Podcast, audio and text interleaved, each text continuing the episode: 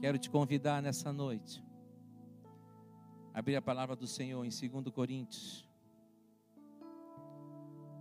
capítulo 1, versículos 3 e 4. Segunda carta a Coríntios, capítulo 1, versículo 3 e 4.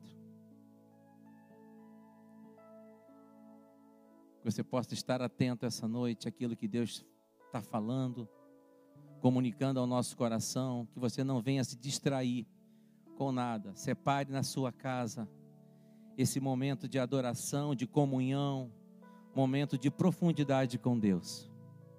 Não é porque não estamos aqui no templo que não possamos cultuar ao Senhor da maneira que ele merece.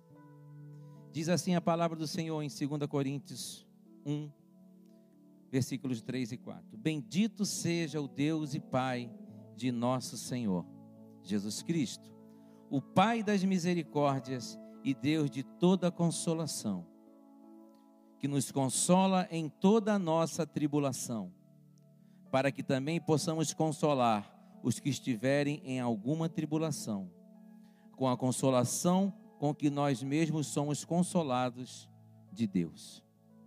O nosso Senhor é rico em misericórdia, amados. O nosso Senhor sabe vê as tribulações que estamos passando. Nada passa aos olhos do Senhor. A minha tribulação, a tua tribulação, tenha certeza que o Senhor estará atento. Assim como foi com o povo do Egito, que Deus falou a Moisés: Moisés, o sofrimento do meu povo chegou até mim, o clamor do meu povo chegou até mim. Vai depressa, Moisés, porque eu tenho uma obra para o meu povo. Assim é com Deus comigo e na tua vida, amado. Nesses dias, Senhor, de, nesses dias de Egito, eu tenho certeza que o Senhor, assim como foi no tempo de Moisés, é conosco. Ele está atento, está ouvindo o nosso clamor e está mandando os seus anjos, está mandando a sua provisão e mais que tudo, está nos sustentando para a honra e glória do Senhor.